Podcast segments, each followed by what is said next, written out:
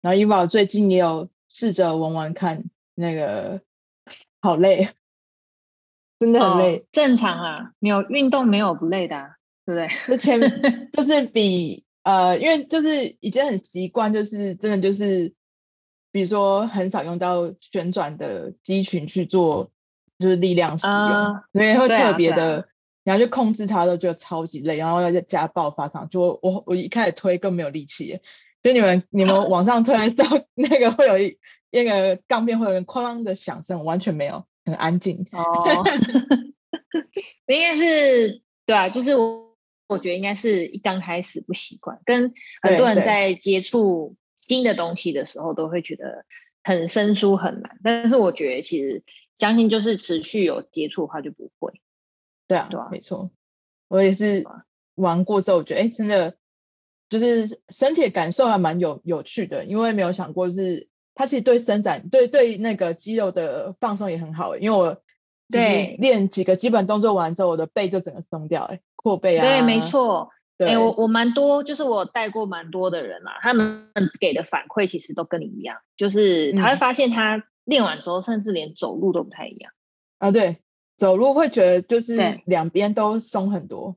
会觉得哎，突然变得很放松，但是以前不会意识到这件事，因为以前身体已经习惯在那个僵硬的状态，所以以前没有体会到何谓放松。那你做完之后，你会发现，哎，就是有一种身体好像不用太多力气就可以完成这种走路啊，或是跑步等等的动作。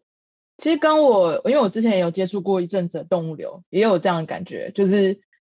就是一在在练习当下真的很痛苦，因为它好需要好多好多控制，然后如果柔软度不好的，然后或是那个活动度很差的地方，就根本有一些动作做不到。可是练完之后会觉得全身就是很舒服，就是你有很多东西被打开那种感觉，对啊，对，对，有的时候就是。对，有时候那种很很好、很有帮助的东西，本身就是一个很难吃的东西，真的。对，然后还有就是绳流，神流我之前有玩过一阵子，但神流真的太难了，那个空间感要非常好哎，就是你要知道，呃，就是手跟脚的协调是的比较多。嗯，我觉得协调之外，它会多更多节奏的部分，因为像对对对，像有一些动作的节奏是。比较没有这么要求，你可以说，哎，我们现在要抬哪一只手跟脚，你可以停下来，慢慢的去思考再完成。对，但是像神流的话，它的这个律动，它需要的节奏是很明确。嗯。如果你在不对的节奏上面做动作的话，你可能会打到你的脚，或者是你可能会没办法做出来。对，没错，因为因为绳子毕竟是在运行的过程中，它不会停下来等你这样子。对啊，对，我们今天就正式来开始今天 Eva 分享。然后我先我先跟大家自我介绍一下，因为有些是新的朋友，然后大部分都是旧朋友。那我叫 Karen，我们是 Sport Exchange 这次呃负责这整个讲座的，就是说算行销啦，对，然后筹划整个讲座的人。然后我也是一个健身 Podcaster，然后现在就在呃一休创办的一个运动基地，然后我也是做内容企划。然后跟整个的就是行销的内，呃，就是行销部分这样子。那所以我们从去年七月半到现在已经快要也是快要一年了，所以就这一次就很荣幸邀请到 Eva 跟我们分享。然后呃，他的那个主题就是很很呃直观，不只是时装面，所以我们今天就会着重在这个主题下面去来聊聊，就 Eva 整个训练的理念。那我相信大家很今天被吸引进来都是因为。最近非常流行那个地尔馆训练嘛，大家看到大家都就是每个人都在都在推那个地尔馆，所以一定很想知道说，就是哎，到底为什么最近这么红这些螺旋肌力的部分？然后因为 Eva 也有去韩国去培训 Level Two，然后他自己本身也有做过很多像螺旋肌力相关或是跟呃不只是死装面相关的训练，所以我们今天就很期待他的分享。那今天的呃访谈呢，不会有，就是 Eva 没没有准备简报，可是我们是用访谈的方式，所以我准备一些问题，然后可以可以请 Eva 帮我们来做更多的分享，这样。好，那啊，当然第一个第一个就是要请 Eva 帮我们介绍一下自己的经历跟背景，这样子。好，大家好，对，那呃，我叫做 Eva，对，那我目前是在台中的八八样的运运动教室。对，那这这间就是运动的健身的工作室是我自己去开的。对，那我开的这间工作室的一个 slogan 跟初衷就是，我希望可以让身体是一个比较多元的发展。对，就是像像是多元的强壮这个概念。对，所以这也是为什么我会特别有一个 slogan 是叫做不只是死状面。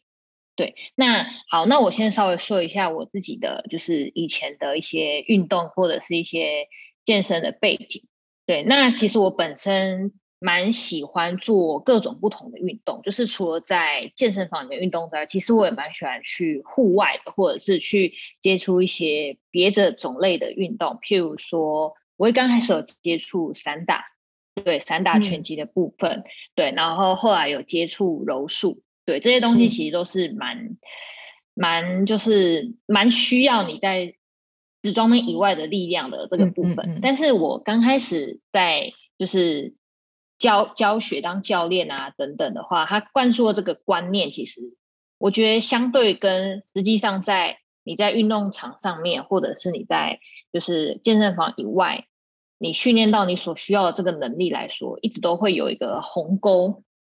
对，那那个鸿沟也是我刚开始在接触运动、接触健身的时候，一直会有一个没办法解开来的这个疑问。对，那尤其是像我觉得台湾这几年对于这个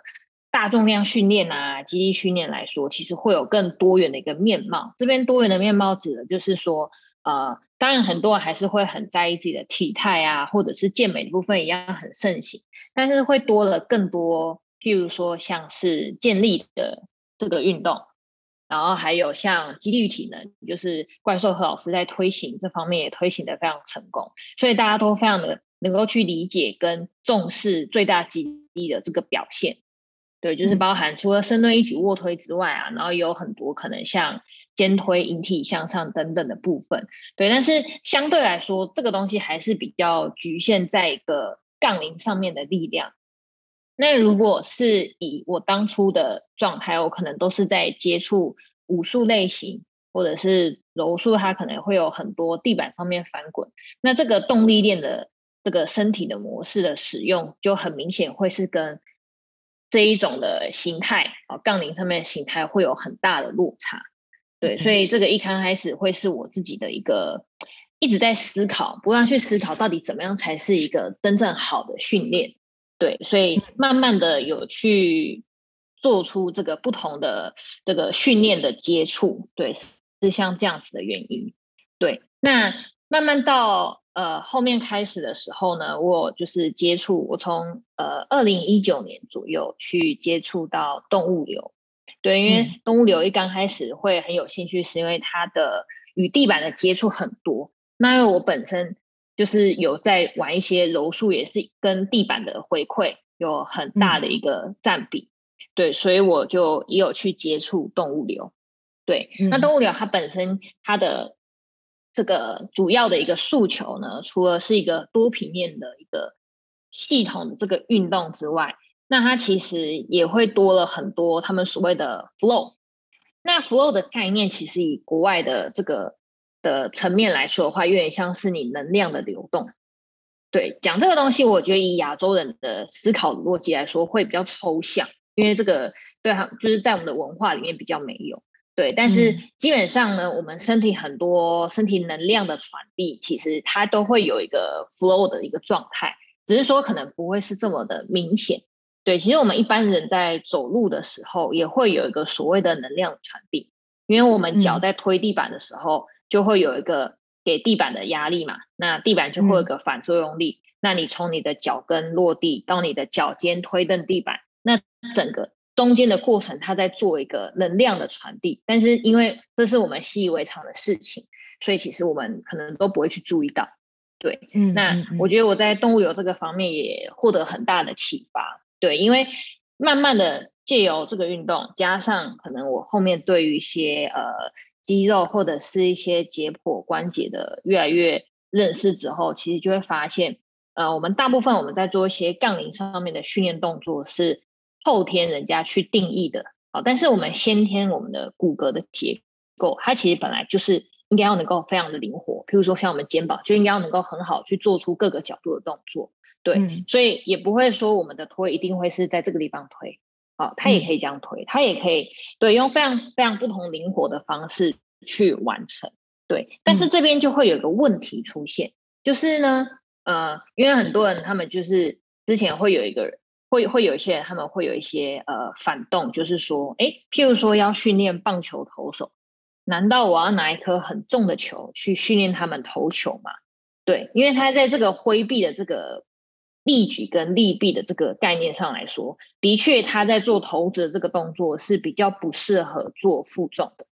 因为他这样对他的这个可能他的旋转肌袖啊等等的负担也很大，那也不会是一个比较好的训练球速的方式。嗯哼，对，所以这个也是为什么会有很多人，大部分的人还是会觉得，还是会需要去练这种力量的部分，还是会优先是在杠铃上面做双边的动作，因为在时装面上面做训练，它的最大的好处就是它的重量的负荷性是比较高的，嗯，但是不代表说就只能做它，对，那我现在在这边，我也不会说都不能够训练时装面上面的能力。而是我觉得，可能现在大部分的人都是处在一个呃，你可以在杠铃上面有力量，但是如果是日常生活当中，或者是你想要接触一个别的类型的户外的，或是别的类型的运动的时候，身体的弱点会不会放很大，甚至会有一个很明显的一个不平衡？对，嗯嗯嗯，那其实我会觉得，呃，在健身房里面做训练的部分，其实是要能够一个比较均衡的发展，因为我觉得。健身房里面是让我们的身体是一个进步的机会嘛？那我希望是一个全面的发展，对，嗯嗯嗯，主要会是像这个样子，对，这就是大概、嗯、大概大概我的这个矢状面，为什么我说不只是矢状面的这一个原因？嗯，我觉得 Eva 讲很棒，而且其实 Eva 有还是有在做持续做一些就是力量型的就杠铃的训练，那你有在做举重啊？对啊，对，我其实我本身蛮喜欢压重量的，对，这就是真的是全面性的发展，对啊，呃，对，但是因为呃，因为我我觉得我现在的身体的发力，也有可能是因为我以前的运动的经验，其实我我知道我身体再怎么样，它都一定会有这个失衡，左右手的失衡，或者是呃呃，可能脊椎上面两边的活动度啊，控制能力都会些许的有不同，对，嗯、那如果我们是就是呃忽略掉这一个不平衡的这一段，那我们还是一直去做双边或者是一些大重量的部分的话，其实它没有办法借由双边的训练去改善单边的一些动作上面的缺陷，他还是要借有一些其他的方向，就是很针对性的去强化它。对，嗯嗯，对，理解。像哎，你已经把我的。四个问题，三个问题都回答完了，很厉害。我我我觉得这这个，因为这其实就是也是我一直很想很想问的啦，就是从透过呃当初看到你的东西，然后去研发出来的联，就联呃联想出来的这些问题，其实就是你刚刚讲的那一整串。因为一开始我相信大家都在做的都是追求，比如说力量，然后。训练动作都当然是用杠铃会相对安全，然后你也比较容易把这个就是呃重量的力量都追上去。可是有时候也会发现练到一个一个呃一个关卡的时候，你会发现身体其实会失衡的状况并没有被改善出来，或者是有一些问题开始产生，然后就会开始寻求其他的就是解决的方案嘛。嗯、所以很多人也是会开对现在开始大家为什么会追求多一点，就是比如单边训练啊，或者是其他的训练系统，也是因为这样子的原因，因为。呃，其实可以这样讲嘛，人本来是三 D 的，所以我们还是要追有多面向的运动的，就是发展性这样子，对啊，对，没错。那你有觉得说，相对来讲，就是呃，如果只就是如果只追求做就是这些比较偏向，就是不是只是杠铃训练以外的话，你的你觉得力量会掉吗？还是说你会觉得它其实是更好发力，更身体更懂得怎么去运用力量？对。我觉得这个概念可以用周期的方式去做个解释。就举个、嗯、举个例子来说好了，基本上可能假设呃，我现在的目标，我希望我想要让我可能 maybe 打羽球的部分，打羽球的时候，我的运动表现可以更好。那其实打羽球这件事情，它也会有很多一些肌力上面该锻炼、该强化的地方。可是如果我没有去做专项的一个转换的话，我是没有办法让我在这个运动场上面的运动表现更好。但是如果呢，嗯嗯嗯我我在我原本的一个肌力训练的规划里面，我先让我身体比较欠缺的一些拼图补起来。譬如说，好，我有可能我在我在挥拍的时候，可能会因为我的那个胸椎或是我的背太紧，有受限住我的伸展拉伸的这个强度，所以导致我的那个旋转肌袖跟手臂会使用太多这件事情。对，那我可能在一些前期的这个补强上面去做补救。但是如果我一直都只有在补救这一段，嗯、我没有回过头来去强化。挥拍的实际这个挥拍的手感跟技巧的话，那我还是不会进步的。嗯嗯嗯。那同样的概念，假设今天我的目就是你刚刚讲的问题点，就很像是这个最后的你想要做出来的这个目标是力量变强、力量变大这件事情。嗯、那如果我们有把哎、嗯，你可能力量缺乏的一些问题点，譬如说哎，有可能是两边的髋活动度不太一样。有稍微去改正，但是你没有持续的去刺激强度跟力量的话，那他还是不会进步。嗯嗯嗯，懂。对，所以我觉得他就是都会有。对对对对，没错，其实两者都是会有的。比如说开始呃有有一个专项的目标要去达成的时候，呃，在周期性上方面的训练是可以达到，就是说你的力量，你的就是呃，比如说整个的爆发力，然后或者说整个的身体协调。嗯它是可以做一个在专项上面一个比较好的输出，所以说就是整个呃这个周期跑完之后，它是可以提升你整体的运动表现，应该是这样讲，对不对？对，没错。嗯嗯。所以最后其实也是会要看这个你的目标是什么，那你的目标跟你现在所缺乏的东西的这个差距嘛，然后再来就是看，如果有些人他是有一个，譬如说。急迫性的比赛的目标，嗯，那他在，嗯嗯。嗯、那他假设他下个礼拜或下个月他就准备要比赛了，那这个时候再去做一些一般性的这个这些东西，其实已经有一点来不及，他有可能要赶快去熟悉他正要准备比赛的内容，嗯，那如果他他这个人他其实是一个哦，比较像是哎，我就是也没有特别什么特别的比赛的需求。那我就是希望可以把我自己累积好。嗯、那我会希望，哎，我的呃，在做一些运动的时候，或者是哎，我想，我希望我在做卧推的时候，哎，我的感觉两边的感受度跟控制，好，不会嗯嗯一边推起来，另外一边耸肩。对，类似像这一种的话，那他其实就应该要去好好去把一些补强的部分，再重新去慢慢的去找找到一些他的。这个身体的一些动作上面的缺失，慢慢的把它补起来。理解，对，好，嗯，感谢。那呃，我们来聊一下。好，因为其实还有一个东，我我妈妈先看一下动物流的影片，因为我我不知道大家有没有认识动物流。我想说先，先先分享 动物流的东西，然后来聊后面的其他的项目。可以。好，所以我来分享。嗯，你说，因为因为我发现我好像传给你的影片。大家可能会觉得哇，这个东西好像很难很复杂，对。但是其实那是因为刚好是我自己训练，我自己在训练的影片，所以当然每个人的程度会不一样。刚开始在学动物有的人，绝对会是先把他的一些基本的单位、对基本的动作形态做好，然后再去做更难的变化等等的部分。对对对，那很有趣。Karen，我遇我遇到每一个动物、嗯、教动物流教练，每次说要秀影片给大家看的时候，他们都会讲一样的话，就是这个是我自己在 训练的时候的动作。所以刚开始学，就是你不不要觉得它是一个很难，是大家都可以达成，只是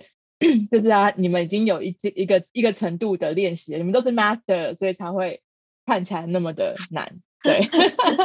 很有趣的点在这边。在各个不同的面向上面去做一个稳定，嗯、对，所以其实像像这个地方，它其实本身对于肩膀的健康程度的培养来说是非常好的。嗯，对。好，那动物流真的每次每个呃每个教练做出来的风格都不太一样，我发现啊，就是对，没错，他真的超吃个人的就是风格。好，我觉得动物有很很难的点是，到后期你要开始抓节奏的时候，会有那种就是快快慢快慢，然后要把那个强度做出来。啊、对，那真的超难。啊、一开始做都会就就是都会是一样，就是它会是没关系，慢慢来，这个可以慢慢 来。对对对，好，好，然后还有因为其实它动作就是 flow 就是一个流动跟串联嘛。那我们可以把它想象成是有一点像是在那个编歌曲，就是哎，你自己去创节奏，哦、或者是你自己要去把不同的这个单字单元串在一起，好，这个蛮有趣的，很棒。我觉得真的每个每个人跳起来的风格都不太一样，很酷。对，但是相对来说，就是这个在台湾来讲还是会比较陌生，因为他们。因为它相对它风格很多元嘛，所以另外一个坏处就是有些人他看到他会觉得他好像没有一个依据，他会觉得这好像太难，因为他每次看到的都不一样。哦，他可能不会说哦，像像可能我我我拿着哑铃，我大部分就是做什么样的动作，我大概做多重几组几下，他可以大概有概念。嗯、对对对，所以相对来说会逻辑上稍微不同。嗯，对啊，像东流在台湾真的蛮难推广的。就是呃，我觉得蛮就是大家的先入为主的预预设立场，就是它真的它好像很难，然后再来就是它好像不是一个呃，就是随就是像呃我随时随地就可以把它练到很好的一个一个训练那种感觉，所以其实在台湾推真的很难，就大部分的教练看到比较多是他把它放到比如说一对一的学生里面去做一些，比如启动也好等等的。所以，像我遇过一些教练去开，比如动物的团课，是真的很难开，很难招生。因为初学者其实，在做推广的时候，他们就会很难去形容这样这个是怎么样的一个训练。它不既不是舞蹈，也不是瑜伽，也不是对，也不是徒手肌力训练，所以它是一个整合性的一个系统。嗯、所以，呃，但是自己去练过之后，真的觉得它是对身体的很多的，比如说各个方面层面，其实是非常非常好的训练。对啊，嗯嗯，我。我觉得这个蛮大一部分，这个我之前也有跟就是亚洲地区其他的，就是国外的一些就是 florist 有在聊，对，嗯、因为那时候我刚好跟一个韩国的一个练动物油的一个一个人，我在跟他问，嗯、我说，哎，那韩国你们你在韩国那个地方，就是做动物油是算是很流行的嘛？对，他说其实也还好，嗯、对，他说就是普普通通，对，那。就是他跟我讲的回馈有点像是，就是在韩国那个地区的人，他们比较像是把这个东物流把它归纳在瑜伽的一部分。嗯嗯，对，就是所以他他有可能他在推的方式，或者是他在教教学的这个内容的风格，有可能也是会被迫会偏向是这个属性里面。理解理解，嗯、对对对。但但当然，我觉得它一定也会有跟瑜伽有很多类似，因为它瑜伽也有一些会有一些流动瑜伽的部分，嗯，所以就是哎感受啊，然后稍微比较多动态，就是体位转换的部分。对，那其实我觉得这个文化在国外，就是尤其是像欧洲啊、欧美那个地区的，是非常盛行的。国外的 flow 的流派非常的非常多，对啊，真的对，非常的多。对，像、嗯、像我我最近有看到一些是可能像呃，Movement Flow，它其实也有在台湾，嗯，就是也有想要推行，这也算是蛮就是这几年也才刚刚要想要再慢慢在这边推广，对，然后有一些是属于可能 Acrobatic Flow 啊等等之类的，嗯、然后有一。些是有一点已经快要偏向是像有带入很多空翻元素的 Flow 在我看过很多像。疯狂的在翻跟斗，一直在走，一直在翻。对对对对，那对那我觉得就是以这些不同的各个不同的 flow 的概念去说明的话，其实我觉得 M flow 它相对已经是一个非常 SOP 化，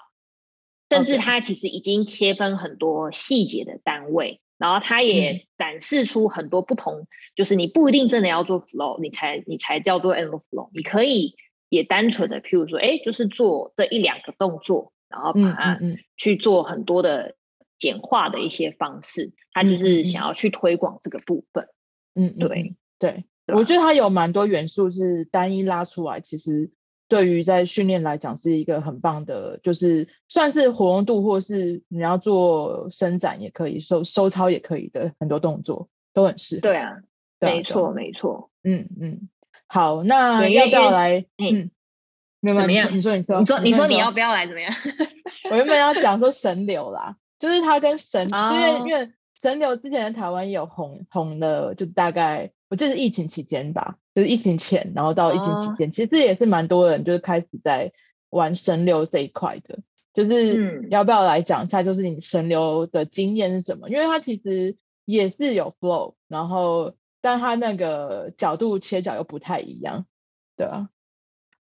我觉得呃神流的部分啊，因为它就也是一个 rope flow 嘛，对。嗯、那我觉得神流的这个动作上面来说，对很多一刚开始的确会觉得呃很难，但是它其实一样，它可以去，譬如说，你可以单纯是做同一个平面，你可以单纯去练习你的。手部的控制，你可能固定就是在你身体的前面去做神流，嗯、或者是身体的侧边，嗯、然后慢慢的再去跨越你的身体的中线、嗯、去做一些交叉。对，那神流的话，它其实因为它为了要让绳子持续的有一个转动跟维持在那个节奏上面，所以其实我们的身体会自然的去画出一个八字形，就是横向的八。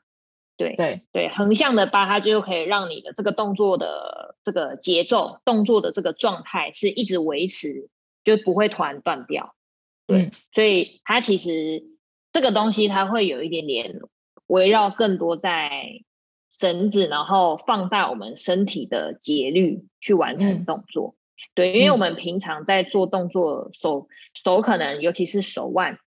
手腕这个关节会带非常多，但是有可能在肩膀啊。走走，或者是身体的带动上面就会小很多，所以它可以借由绳子的这个神流的部分去放大你身体可能会有哪个地方会有比较弱。那其实我有时候也会用绳流顺便去观察一下我的学生他在做的时候哪边是比较卡的，嗯、那我就可以大概去知道说哦，他那他有可能是左边或是右边哪边的肩膀他的内转比较有问题。嗯嗯，对。嗯，就可以用这个方式顺便去当做动作评估。嗯，好，对，哎，这个其实比较偏向的是筋膜的系统吗？还是说它会比较偏向？就因为因为其实很多时候很像是，比如说我们在国外看到的比较多是像那个 David Wegg，他们有在做类似，就是也是就是八的，对，类似这样子的概念，对，嗯，就是。呃，大家如果去关注那个 Wegg Method 的话，他们其实很多时候会拿各种不同的器具，然后去做，就是身体在画八字形这样子 的一个一个训练。这也是跟你刚刚讲的概念是一样，就是去找出身体比较不协调的地方，然后利用这样子的方式去让自己的身体两边看起来比较协调一点。嗯，嗯对，他他拿了很多工具。我刚开始在接触这些东西的时候，我就觉得天哪，这。这东西根本就是妖魔鬼怪，你知道吗？因为它它真的是离，对，因为他他拿的就是他他有一个，他除了神流之外嘛，那 David 他也是一个发明波速球的一个狂人，嗯嗯嗯，对，波速球其实我觉得目前还蛮多，就是就是在体适能界主流在做这种六幺东方向啊训练的人，他们。对这个东西，波速球是比较没有概念，然后相对的刻板印象蛮重的，就是说，哎，觉得好像都是在上面，呃，好像在做什么杂耍之类的吗？还是干嘛？直接压重量就好。对，这个我都有听过。对，但是对呃，实际上我所认识到的波速球啊，然后还有神流，甚至像它的有一个 poser 的东西，那它其实都是一个非常。我觉得它它是一个很深的理论的一个概念，对。但是我觉得一般人来说是比较没有这个概念，是因为一般人在做运动跟训练的时候，他是在原地做执行训练动作的。嗯嗯嗯、对，原地执行训练动作的话，就等于是我们的脚不需要跟地板有回馈的练习。嗯嗯嗯，脚跟地板有回馈这件事情，就会牵扯到移动。嗯嗯，对。所以，呃，就是为什么你会说一刚开始。做那个神流，你觉得也很难。那也是因为其实他在做这摆动的时候，他会强迫你要做重心的转换，重心的转换就会跟你脚跟地板的回馈都有关系。嗯嗯嗯。那如果你你今天你这个人你完全没有做任何健身房以外的运动，你只是单纯做重训的话，你甚至连草皮区上面那种可能负重行走，还是还是你可能做什么前跨步这一种稍微有在移动的这种动作，几乎都完全没有的话，其实会完全没有这个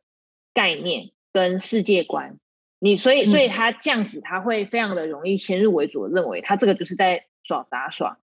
嗯嗯嗯嗯嗯，对，我也是这个原因。但是如果是你有呃，譬如说，哎，你可能平常也喜欢去跑步，你可能平常也喜欢打球啊等等其他户外的活动，那其实你会慢慢的去发现，哎，我我如果我在打篮球的时候，我在。我在做运球的时候，我的身体都是像一根棒子，完全不动。那会变成是我的腿或是膝盖会需要用很多的力量去吸收你的身体原本要吸收的冲击力。嗯，那会变成是身体不动，然后他的脚会动很多，或者是他有可能他的身体在左右移动的时候会非常的不敏捷。嗯嗯嗯，对，这个其实是理解。对对对，这其实是那个 David 他一直在讲述的事情。嗯，对，然后那个台湾的那个螺旋机的讲师那个 Leo，他前阵子有稍微翻译这一篇，就是类类似像这一篇的概念。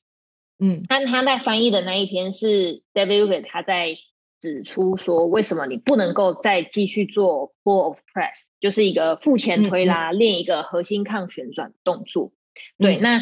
那那个螺旋的这个讲师 Leo，他就是有翻译。对，然后我记得他前阵子就是被大家骂翻 大家哎，我看到很多人转分享说，哇，这个是什么狗屁的理论啊？什么？就我蛮就是一直在看到，嗯，对，嗯，但是我我相信其实有蛮多是因为他们不理解，他们也有可能是、嗯、呃，他们原本的想法已经非常的深刻，但是其实他在讲述这个的概念的时候，他可能翻译。他翻译的原本的原始的贴文里面没有讲的非常的完整，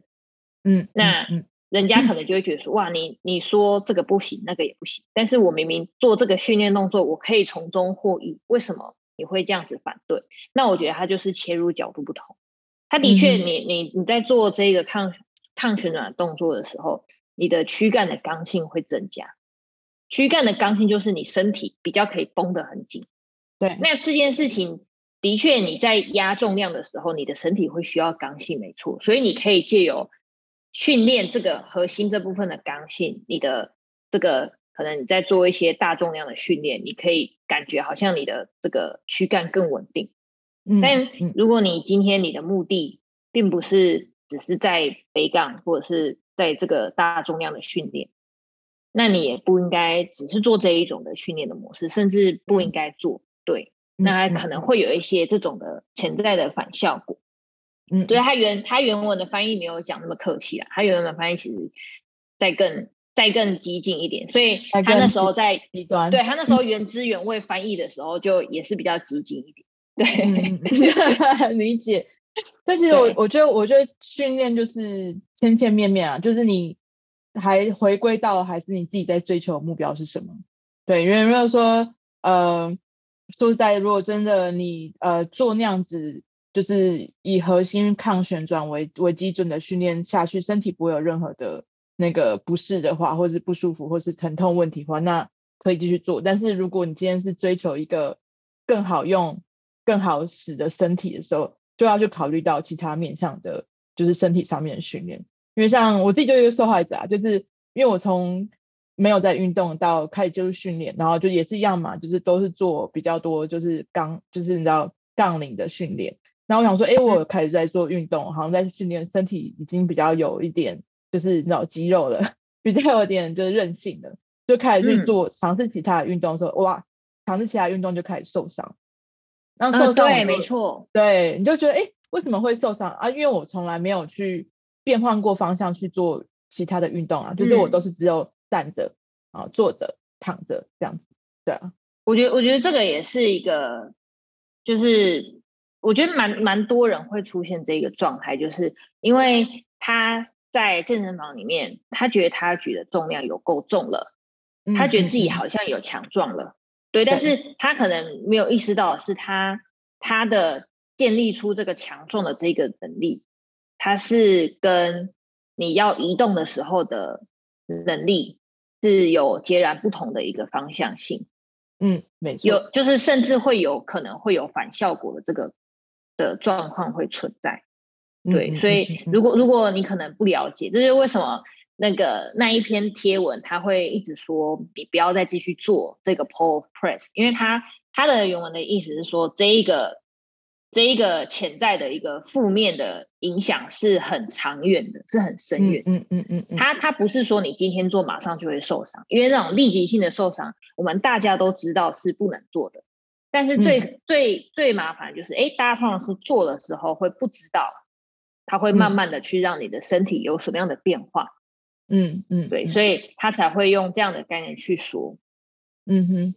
理解，对，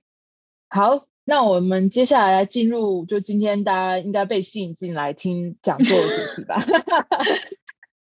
前面是单纯我自己个人，我个人的那个就是好奇哈，今天会进，现在开始进到我们今天的主题，就是呃最近比较火红的地铁馆训练啦。就是大家看到，就大家在做地铁馆，然后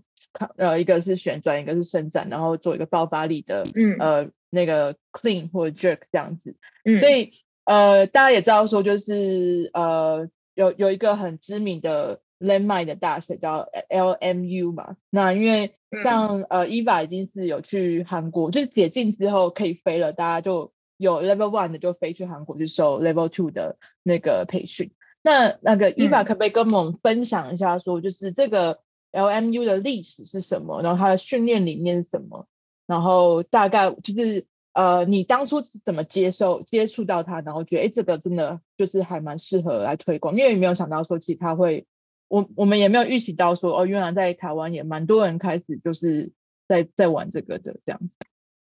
嗯嗯，其实这个地雷馆大学它的。它的这个系统是蛮新的，就是它其实有酝酿一阵子啊，但是等到它真的有这个 Landmine University 的这一个这一个系统的名字真的有出现的时候，我记得是二零二一年吧。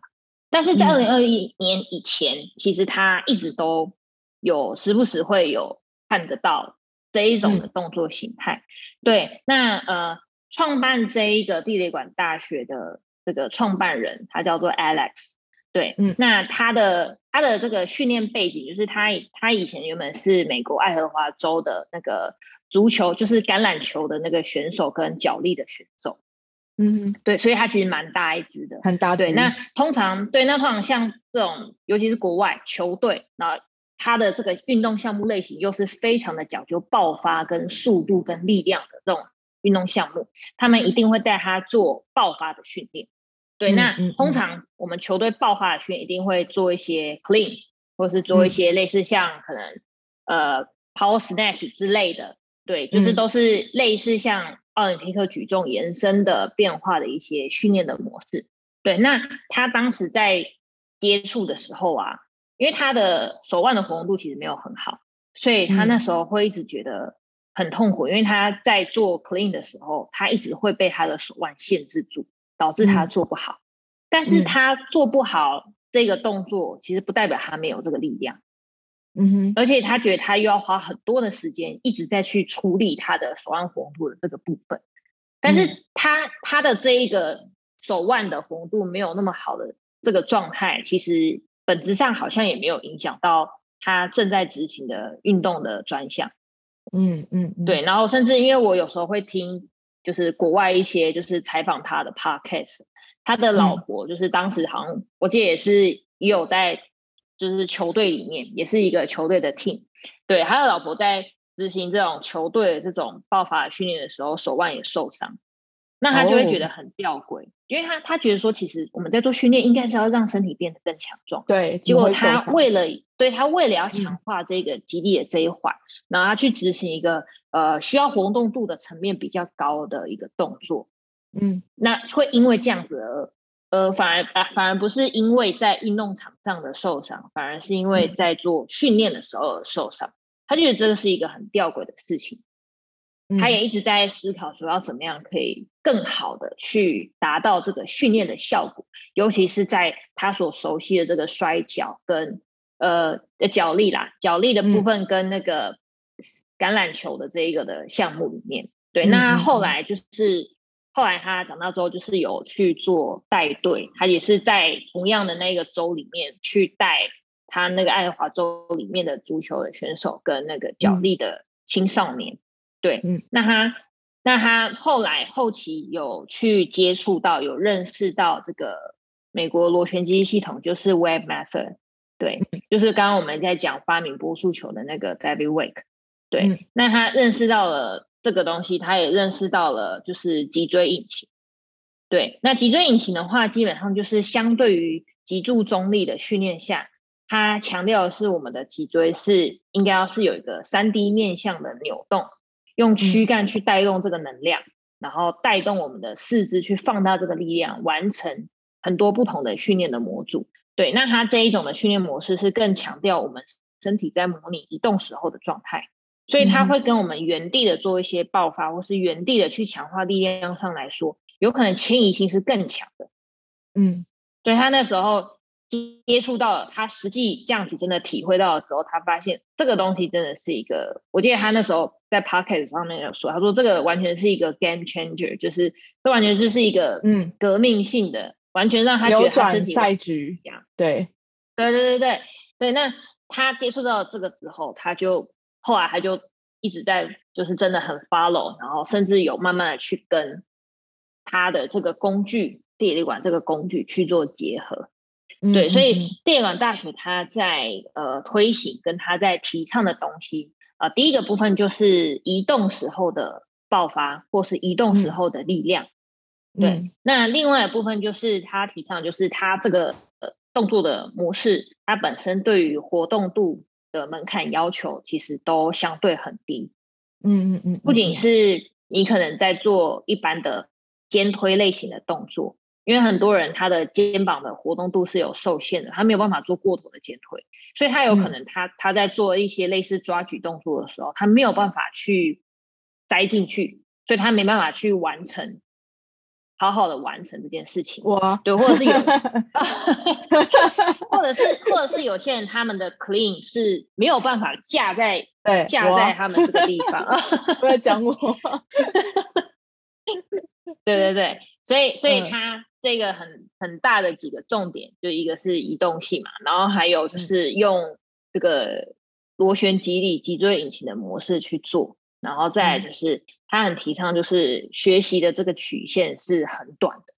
嗯嗯，学习曲线很短，意思就是说他可以呃很快的上手，他可以很快的把这个这个力量的这个训练的这个动作模式，他可以很快的让他的球员、他的球队里面的这个部分。可以很快的，不用说一直要学习，因为大部分的球、嗯嗯嗯、球员、球队他们在花在这个运动场上的时间其实比较多。对，在健身房里面的时间其实会有限。嗯、那如果他在健身房里面都一直去调一些动作跟技术的话，他没有办法帮助到一些爆发力的嗯强化。嗯，嗯，嗯，对，对，所以这是他几个很大的重点。那其实我有发现，像因为最近我我有跟就是呃成吉思汗。健身房去配合做内训，然后以及我们最近，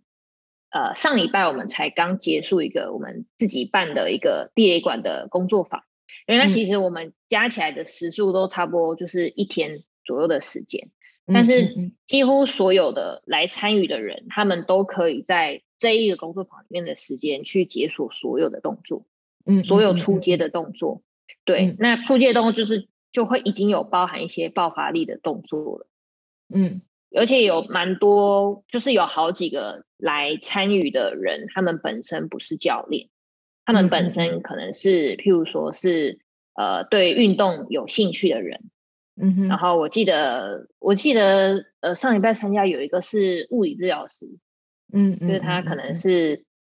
并不一定是完全就是真的就是一个练家子出身，对，但他可能有稍微接触。对，那以这样子的背景下去的话，其实他们其实还是可以大致上学会，不一定说真的可以非常的做到百分之百。对，但是以一个一天的一个时间左右来说，其实他的学习时间真的还蛮短的。嗯，对啊，对，嗯，是。因为像像刚刚那个 Eva 讲的，呃，点就是我我自己，他讲课案是应该是我吧，因为我就是属于那个，因为工作关系常常用电脑嘛，然后包括资质不良，所以我的肩胛骨真的非常非常卡，就不管我怎么做，就是呃，我就是教练要叫我去做，就是肩膀的稳定可以。力量从地板传递，然后过头往上架好，肩膀固定好。我连这些动作都要练习超级久，因为我的肩膀它就是一个没有办法好好在一个位置上面去做这些动作。然后不要不要说原本要做呃只是 power power snatch 或 power clean 好了，都是一样。所以后来就是就是呃教我教练有教我去做那个就是地铁管的前面两个动作。光是那前面两个动作的时候，我就感觉哎、嗯，其实。还还没有办法体会到，就是真的像伊娃讲的那个整个爆发力的的那个完整度，但是可以感觉到哦，原本我可能比较紧绷的后背加上肩膀，它就松开了。所以光练那两个动作，但是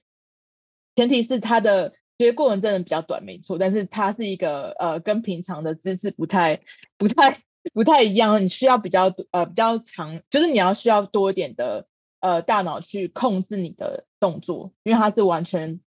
我有点我觉得有点相反，我不知道怎么去形容。其实我觉得不是相反，应该是你以前的身体使用的经验比较没有用到这个方式，因为你是说你之前大部分都是在健身房里面运动，所以你的身体可能已经习惯在比较偏时装面的状态做双边的动作。对，对，因为我我之前有带，譬如说可能这个人。这个这个教练他本身有在练格斗，嗯，嗯，他们动作的迁移性非常的高，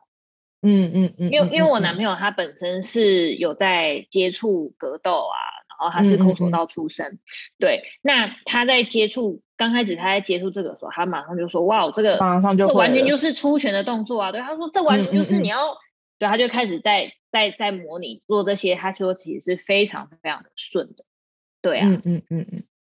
好，所以刚刚你刚刚有讲到，就是其实像格斗选手就很适合，就是 landmine 的训练动作嘛。还有哪些？还有包括那个角力选手，或是呃玩 football 的，就是足美式足球的。嗯、那还有哪些呃，比如说专项训练的运动员特别适合，就是 landmine 的训练？其实几乎所有需要移动的专项，真的.真的是几乎所有需要移动的专项都会特别需要。呃、嗯，我觉得就算是本身不需要移动的专项的运动，譬如说，呃，大家最常听到的健力，或者是举重，或者是健美，其实他们身体的使用都还是会没办法脱离。你真的要让你这个肌肉有一个完整的功能的情况下，嗯嗯、它其实本身就应该会是一个跨平面的存在。那我们举例，嗯、呃，我们举阔背肌好了，因为阔背肌基本上有在做。训练有在健身的人绝对听有听过，而且也会知道说它是一个非常重要的一个上肢的一个肌群。嗯嗯嗯嗯、对，对，那阔背肌它的肌肉的连接的方式，它光是连接在我们的手臂的内侧这个肱骨的那个内侧里面，它其实就是用反转的方式，所以它其实可以同时让肩膀去做可能内转跟伸展啊等等的这个方向。对，那它如果是单侧在用力的时候，它就可以让我们的脊椎去跟着联动到做这个侧弯跟旋转的部分，因为它下来它连接的地方还是连接到从胸椎第七节到整个腰椎下来，然后再连到后面骨盆的那个髂后颈那边。嗯嗯嗯，所以它基本上它已经可以借由它的收缩跟它那个反转接到这个手臂这边的角度，它已经可以去带动。主要让我们的脊椎去做出扭动的动作了。嗯哼，嗯哼，对，对对对。所以我觉得它是相对就是呃，所有的应该说所有在运动的人都可以都可以获得好处，因为其实它是比较快速速成，可以学习到就是练习到你的比如说单边的，然后比较三 D 面的整个力呃力量的传递，然后爆发这样。嗯。对，可以这么说。但是当然它。他可以学习的这个部分可以很快，但是不代表他是没有内容的。嗯嗯，他其实还是会有很多的要注意的一些 detail。呃，很多人他的身体如果是已经很习惯僵硬，他不知道怎么去做出这个张力的话，那他可能是看起来它的形状好像有在扭，对对对对对，在那一个的摆位上面它是没有张力的，它没有张力的情况下，他、可能还是会觉得腰酸，因为他没有嗯嗯他没有肌肉去支撑，他还是会想用关节去支撑。嗯嗯，对，所以他这个最后我们在完成第二管动作的时候，他一样会是，他不会是用关节去受力，一样是肌肉的张力去完成。嗯、对，嗯嗯，理解。大概大家看动作可以知道，就可以知道一般讲什么。因为我我在尝试第一次的时候就是一样，就是就像你刚刚讲的，我就就是模拟那个动作，但是我其实是那个力量是出不来的，所以我往上推的时候其实是没有力量的，然后还而且还没有连在一起，还是分段的，对。好，我们来看，稍微秀一下对地雷馆的动作。对对，给大家看这个。哦，这个这个是一个那个就是北欧勾腿、北欧弯举的动作，但是它是做螺旋的方式，所以它其实是在压缩那一侧的后腿特别去强调的。OK，对，那要播这个吗？可以啊，可以啊，都可以。好，那这看起来就很难。后面这个就是 Alex。哦，对，他刚他刚好那时候跑来帮我。那他这个他这个动作呢，基本上就等于是你要单脚单腿的力气去把你的身体勾起来。所以其实我、嗯、我的屁股其实也下不太去，因为它真的太累了。这个嗯嗯这个做完我应该做不到十下吧，总共。然后我、嗯、我后来回台湾之后，我的腿后整个屁股和小腿酸四天。可怕，这种很可怕。对啊，我也觉得这个很累，这超累的。对，它其实这个课程呢、啊，就是我们在接触地雷管大全这个课程里面，其实我觉得它并它并不只是说你可以用地地雷管这样推那样推，那它会比较像是给你这个概念。所以其实它有时候我们在就是上这个进阶课的时候，它其实也常常会做一些动作，是你可能。不需要地理馆可以完成的，嗯嗯，嗯，不一定是地雷管，而且不不是说只是教地理馆的动作，它会比较多，会是让你知道身体使用的方式是什么。对，那它这些其实都是围绕在就是螺旋的一个概念，身体是螺旋脊椎引擎的方式去完成，这个就是比较地雷管的爆发的动作之一。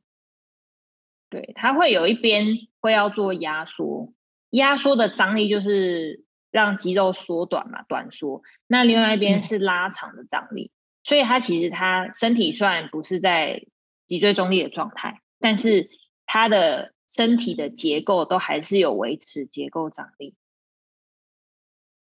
啊，那它这边就是在做这个压缩的时候呢，除了你的扩背肌会非常需要用力之外，我们的腹斜肌就是我们侧腹的张力，它其实也会需要大量的用到，而且它需要侧腹的张力，并不是刚性的动静，它会比较像是收短，那另外一边拉伸。对，那我觉得其实像刚刚 Karen 你说的，你刚开始在接触地雷管的时候，可能做不到那个张力，有可能是因为你的骨盆的侧提的这个能力比较比较弱，就是主动让你的、嗯。嗯腹斜肌用力这个能力比较弱，所以你没有办法去做主动压缩的部分，或者是主动拉张的部分。嗯，对，嗯，对啊。但是我觉得慢慢抓得到感觉就就不会了。有第二次，第二次的时候，呃，做到你的就是这个动作啦，从下面然后做一个 clean 往上。嗯、我第二次在练习的时候，力量就就比较出得来了，就可以、嗯，而且还可以挺好。要不然一开始都挺不好。好，这个是我当初看到我觉得很厉害的，就是你们去韩国的吧？嗯，对，没错。这个地雷管的动作它，它它有一点结合这个类似像弹正式嘛，类似像一些增强式、弹正式的一些训练动作。所以它其实本身这动作的就不太需要做很大的负重。好，这就是那个我们拿来做宣传的那个影片。好，对对对。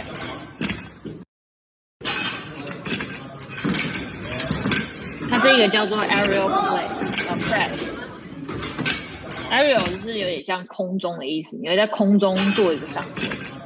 嗯。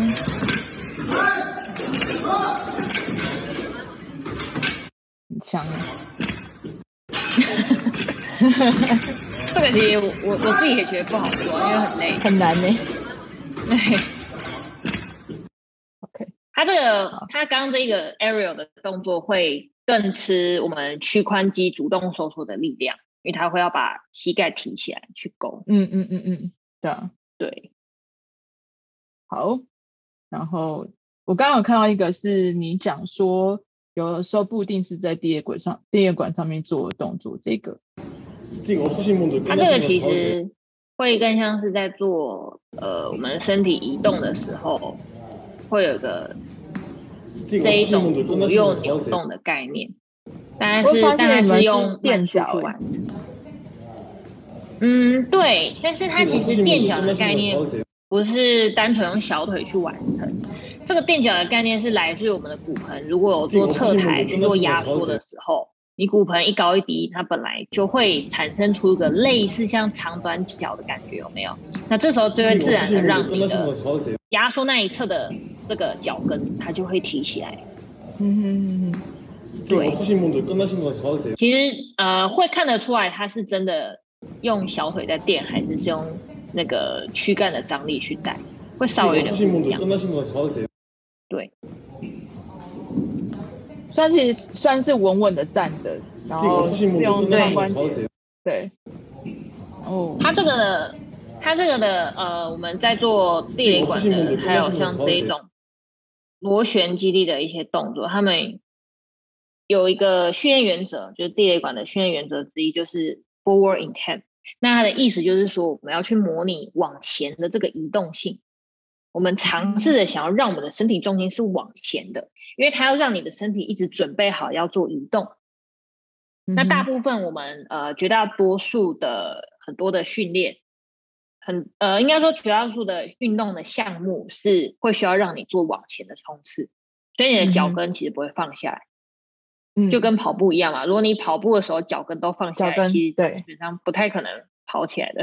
一定是脚跟是稍微有点弹性，对，你脚一直维持在推蹬地板的状态，对，所以其实像这一种、嗯、这种螺旋肌力的配合的这个项目运动的项目，其实也有蛮多是类似像这种三级跳啊，或者是像跑步、田径相关的这种选手，对，都蛮常有看到。我今天就有看到那个 David David Weil 有写有贴那个非洲土著原地跳。哦，对，有非常。我刚第一个想到的就是原地跳，对，他们就是完全对对对可以跳非常非常高一样，对，然后、嗯、对啊，所以这个应该意思就是跟你们讲是一样的。他那个跳的很高，其实我我觉得他背后还有很多的。就是还有很多的东西可以讲，因为我们刚刚在讲的身体的扭动的部分，除了是在讲躯干的部分扭动之外，其实还有多了更多是跟地板的回馈。嗯，因为我们的脚会往下踩地板，那地板会给我们一个反作用力，它力量会慢慢的在往上传递到上半身嘛。那传递到上半身会既有你的推蹬的那一侧的脚，单侧它就会稍微去影响到你的骨盆的结构。那你骨盆结构又会在往上去影响到可能像肩椎，或者是往上力量去传递到你对侧的肩膀跟手臂。嗯，那像他那个双边跳的时候，他其实在跳起来的过程，他也会有一个压地板的动作。嗯嗯嗯嗯嗯，对，理解。所以因为我记我我记得现在那个也会台湾有一些研习课的主题是在讲速度跟跳跃的东西。嗯嗯嗯嗯，那他其实在我我有印象，就是他在。讲述一些跳跃技巧的时候，他其实有讲到，我们在准备起跳的时候，膝盖会需要做内扣，这个都会跟身体的压缩的这个一些技巧有关系。嗯嗯嗯，对。但是你呃，如果你对于这个东西不了解，然后你身体是只习惯做深蹲，呃，膝盖对齐脚尖，那你会觉得不行啊，这个很危险哎、欸，这个这个你是属于一个专项的动作吧？你你这个不适合在一般大众给他使用。但是其实。并不是这样，是我们的身体本来就可以做这件事情。嗯哼，对，好，OK，好，我们今天时间也差不多了，就是想说很感谢伊娃今天跟我们分享。哎，你所以你上个礼拜开了工作坊嘛？那接下来还有没有其他工作坊在北中南还可以、啊、还可以来参加的？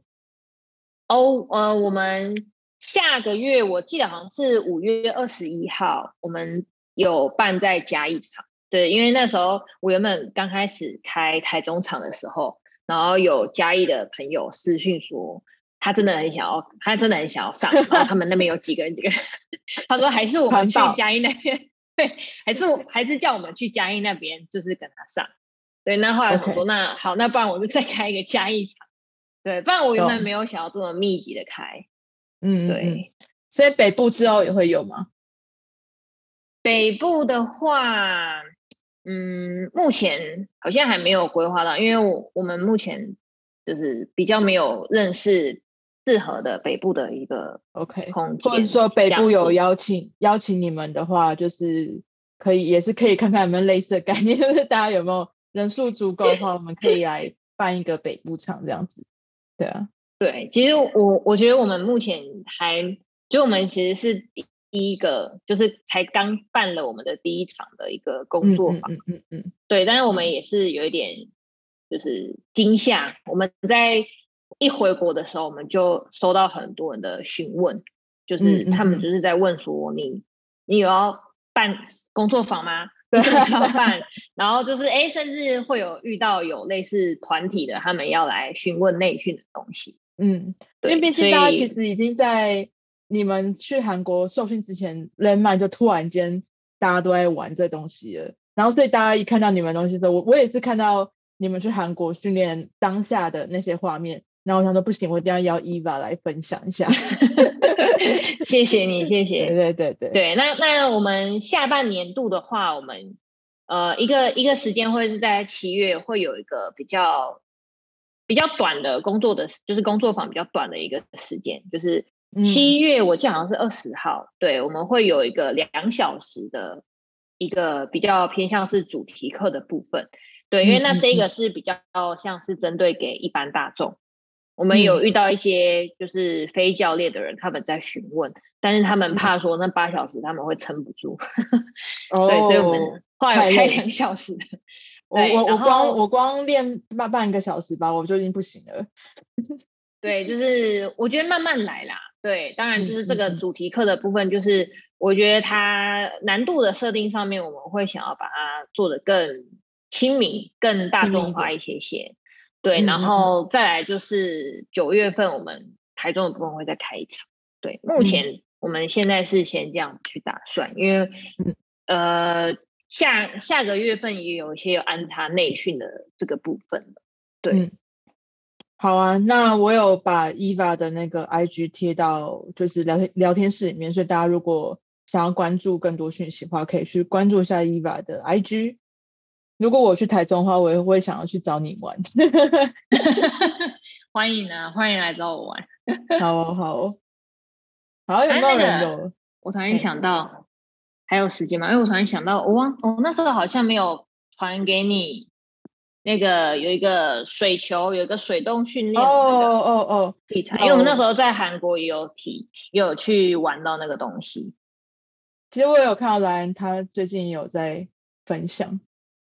对，对，因为那个可以顺便帮忙 push 一下，就是他那个叫做水洞训练。那他这个水洞训练，他在我们这个月的二十九号跟三十号，那个创办人会从国外飞来台湾。嗯然后他们会有一个工作坊，这样子。对，我直接把那个第二馆训练呃第二馆第二馆的训练中心 Landmine Center 台湾的那个 IG 贴到聊天室。然后因为刚刚讲那个水动训练的啊，第二馆学院的那个工作坊资讯都可以在里面看到，所以大家可以去看一下。你刚刚讲的是四月四、嗯、月三二九三十的嘛，对不对？对，哦，好，对啊，所以大家可以去看看有没有兴趣去报名参加。对，没错，我觉得它也是一个蛮新的东西。有，就是刚的刚的东，呃，应该说地铁管的那个管子再加一个像水球，有有点像那个划船机的那一颗水球啦，然后把它把它放在那个地铁管上面。对，外形上有点像，对，但它会，嗯嗯嗯，我觉得它的这个原理概念会有一点像那个 Webmaster 的一个 Poser，它会多了一些类似像震动跟反馈，哦，那会有一点像是呃一些节奏上面或者是。给予你一些本体感觉，这是一个我觉得本体感觉这样讲起来，大家可能就没有 feel，因为大家会很常听到。但是我觉得实际上在做起来的时候，对于身体的体感，其实都会有一些蛮不错的回馈。嗯嗯，对，就是多了一点变动，所以你的身体需要去控制。好，Leo 要补充一下。有 啊有啊，有啊，听说哦，看到本人呢。没有了。哇，乱入就是就是，我们刚刚又讲说你被攻击，哦，真的吗？你有听到吗？我来帮你平反一下。没有了，没事。就是呃，水动训练的话，它一样呃，它是从他是一个学过 Webmaster 的人，然后还有后来当然也参加就是 l e m a n University 他们的一些呃培训，然后。呃，他就有他自己的想法，就发明就是水动训练那个东西。所以说，他的呃系统的一些概念呢，其实也是围绕在就是呃螺旋基地的一些训练的一些概念。对，嗯、那呃水洞它比较特别的话，就是像 Ava 刚刚讲的，就是有一个扰动。对，那呃像我们平常可能会做很多的一些训练的动作，都是在比较稳定的状况下去执行。但是其实，比如说我们在走路啊，或者跑步的时候，其实，呃，我们有时候会走在可能比较不平稳的路面。嗯、对，那这个不平稳的路面，呃，我们在走动的时候啊，我们不是用就是我们的大脑去控制说，就比如说等一下可能会有一个小坑，然后我们的就是我们的身体要怎么去应变，反而是说就是我们的身体有点像有那个，呃，那叫什么弹簧。呃呃，避震器的那个机制，就是我们身体它某种程度上会随着环境的变化，然后自己去做一些改变。对，那水动的话，其实就是有点像这样子类似的效果。因为水的话，它也算是一个不稳定的个训练的一个方式或是一个器材。对，那当我们在使用水动训练的时候，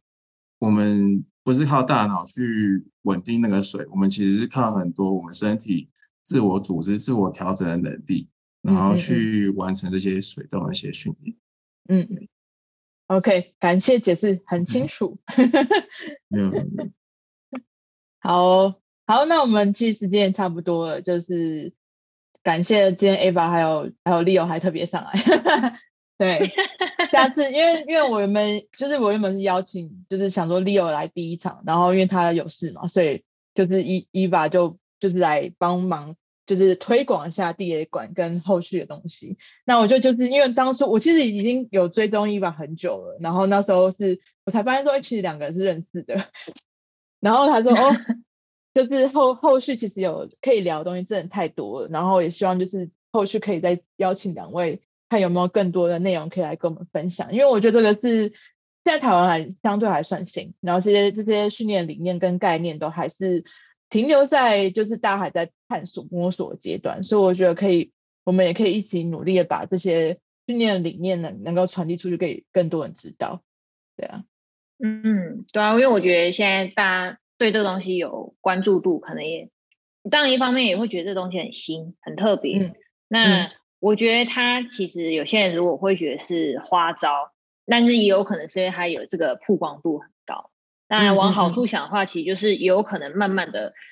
在这个健身的风气里面，可以让这个训练的这个多元化可以越来越多样。对啊，对啊，对，就不会是只是一种模式而已。对啊，嗯嗯，对啊，用这种角度去看待各种训练，我觉得都很好啦。就是多尝试、多吸收，然后去用身体去感觉嘛，让身体去。让他去证明说他到底对你是好或不好这样子。嗯，好，那我们时间就到这边喽。就是希望下接下来就是还可以继续听到 Eva 或或 Leo 分享，因为我们还有很多东西没有还没有讲完。那今天时间比较短，然后也很感谢两位留到这么晚。那我们如果没有问题的话，就是我们就可以自由下线啊。有有问题，我每次在结尾都会很尴尬，因为我很不会结尾。然后如果说有问题想要问那个 Eva 或 Leo 的话，都可以去私讯他们的粉丝专业。对，好，好，谢谢两位，那我们就谢谢，对啊，拜拜，拜拜。